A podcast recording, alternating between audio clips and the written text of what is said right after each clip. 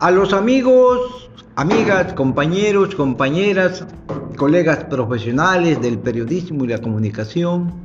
en ocasión del fin de año 2021, del próximo 2022, queremos desearle pues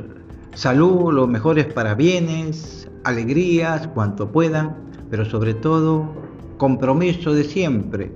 de reiterarle mis consideraciones, mis abrazos fraternos y seguir soñando con la justicia, con los derechos que tanto requiere nuestra sociedad.